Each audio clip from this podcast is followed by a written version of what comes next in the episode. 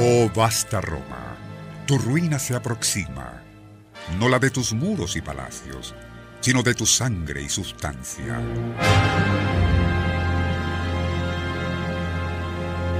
El áspero, por sus bulas y encíclicas y pactos maliciosos, hará tan horrible mella en la iglesia que será como un puñal hundido en tu corazón. Nuestro insólito universo. Cinco minutos recorriendo nuestro mundo sorprendente. El sombrío vaticinio citado al inicio fue hecho por Michel de Nostradamus en el siglo XVI y se refiere al presunto cisma, así como posible fragmentación del catolicismo después de la primera década del siglo XXI.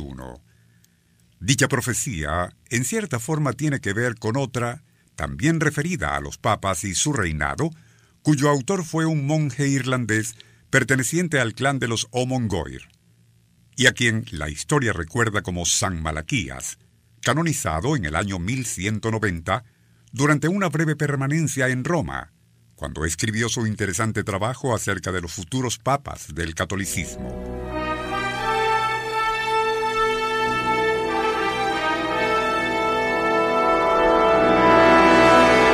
Como él ya era muy respetado por sus acertados vaticinios en diferentes áreas de la teología, es de imaginar el interés que suscitó la cronología que elaboró acerca de los 111 pontífices que accederían, en épocas futuras y hasta el final de los tiempos, al trono de San Pedro. En dicha lista, el Papa Juan Pablo II, fallecido en el año 2005, fue el antepenúltimo, o el número 109, siendo su apodo, según Malaquías, Dilabores Solis sería electo en abril del mismo año 2005 un nuevo papa, Benedicto XVI, o el número 110 en la cronología, y con la designación de Gloria Oliva. Vendrá siendo él, siempre según la profecía de San Malaquías, a quien presuntamente le tocará enfrentar esas grandes tribulaciones a que se refieren las profecías y supuestamente comenzarán a suceder después de la primera década del siglo XXI. Tiempos tan difíciles para el cristianismo que hasta podría ocurrir algo inimaginable, que el Papa Benedicto XVI termine refugiándose en Tierra Santa, Israel, por causas bélicas imprevistas y a raíz de un supuesto acercamiento entre el judaísmo y la Iglesia Católica. En su cuarteta, Nostradamus parece insinuar que ese traslado temporal de la Santa Sede, personificada en el Papa, se realizaría por intervención de tres grandes reyes o potencias en lenguaje contemporáneo. La centuria en cuestión reza así. Por el poder de tres reyes temporales, obviamente jefes de Estado, la Santa Sede será trasladada de sitio a un lugar donde la sustancia del espíritu corporal sea restaurada y recibida como en su sede verdadera.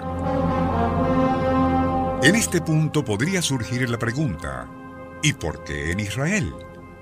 Según lo deduce el padre M. U. Ibeline, uno de los más autorizados intérpretes de las centurias de Nostradamus, el apodo del penúltimo papa, número 110, es de Gloria Oliva, y se refiere desde luego a la rama de oliva, que representa al pueblo hebreo cuya actual sede está en Tierra Santa. Después que muera el Papa Benedicto XVI, solo quedará un pontífice más, y a quien Malaquías identifica como Petrus Romanus, en honor a Pedro el Romano, fundador de la Iglesia de Cristo.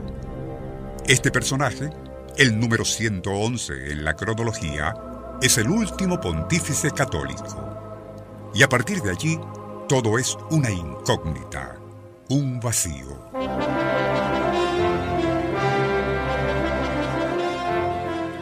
Especulaciones proféticas sugieren que la Iglesia Católica podría desaparecer o cambiar radicalmente después de las ya anunciadas tribulaciones que habrán de acontecerle.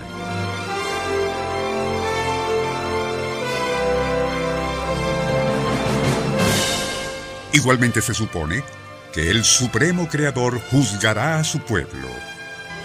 Ciertamente un futuro tremendista. Pero, ¿se cumplirá acaso?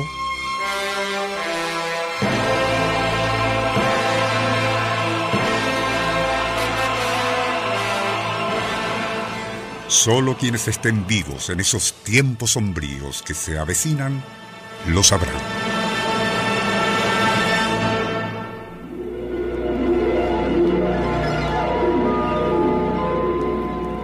Nuestro insólito universo. Email insólitouniverso.hotmail.com Autor y productor Rafael Silva. Apoyo técnico José Soruco y Francisco Enrique Mijares. Les narró Porfirio Torres.